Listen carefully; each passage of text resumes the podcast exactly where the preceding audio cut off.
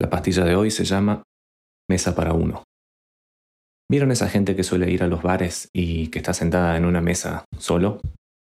Eh, bueno, yo soy uno de esos.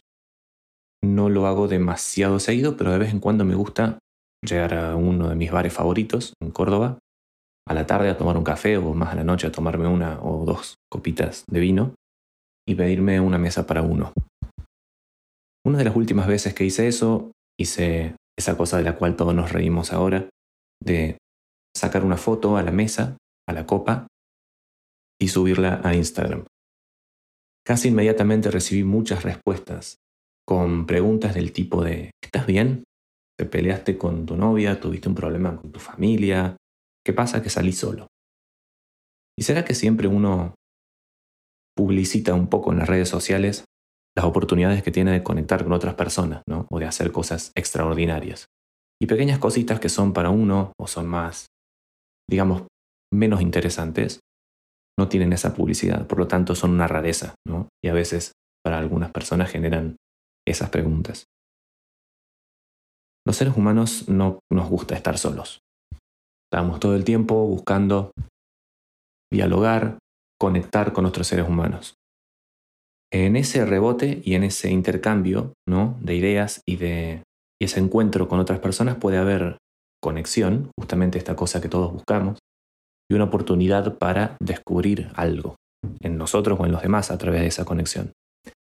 Pero también pasa a veces que cuando esa conexión no es consciente, hay una especie de necesidad de autoafirmación ¿no? y de, digamos, recibir una especie de confirmación de nuestras ideas o que nos digan que tenemos razón. O quizás simplemente evadirse, ¿no? Escaparse.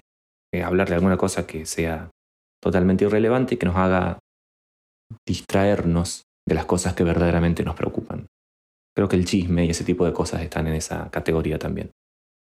Entonces en la, en la conexión con los demás puede haber o una oportunidad para conectar y descubrir o una oportunidad para simplemente hacer un ejercicio de autoafirmación y distraerse. El tema es que cuando se dan esas conexiones que no tienen esa calidad, nuestras ansiedades y nuestros problemas siguen igual, siguen en el mismo lugar en el que estaban, no hay ninguna clase de avance, de evolución, y no es que haya que, hacerlo, ¿no? no hay un mandato de reflexionar sobre todo. Eso sería también un poco tóxico, ¿no? Pero digo que a la hora de conectar muchas veces no hay espacios para pensar en uno sin hacerse la cabeza, de una manera un poco más sana. Y quizá, hablando de esto, de estar un rato solos, algo tan simple como cambiar de escenario, disfrutar de algo a nivel físico, por ejemplo, salir a correr o darse la oportunidad de disfrutar algo a nivel alimento, bebida, nos hace tomar una oportunidad diferente para reflexionar. No es lo mismo hacerse la cabeza sentado en el mismo lugar en el que estás todos los días que tratar de hacértelo en el medio de las sierras o en el medio de un parque. Creo que esto se relaciona un poco con lo que significa estar solo. La soledad es, por supuesto, horrible, como había dicho antes. Este, va en contra de un instinto natural de conectar con otras personas. Y de hecho en algunos casos es una epidemia la soledad. Hay lugares del mundo en donde hay mucha más gente que vive sola y se siente sola. Y que no logra generar esas conexiones significativas con otros. Simplemente a veces las suplantan o... Sí, las suplementan quizá con algo de conexiones virtuales. Que bueno, por unas razones y otras, algunos como yo pensamos que no son suficientes.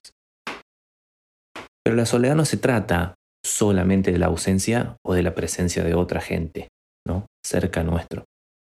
Se trata también de la calidad con la cual nos conectamos con otras personas esa calidad y ese propósito y esa intención es la clave de tener una buena conexión. Y la compañía se trata en realidad de experiencias compartidas. Y si la compañía se trata de experiencias compartidas, bueno, quizás sea un poco una tragedia que no haya un lugar para compartir algo con uno mismo.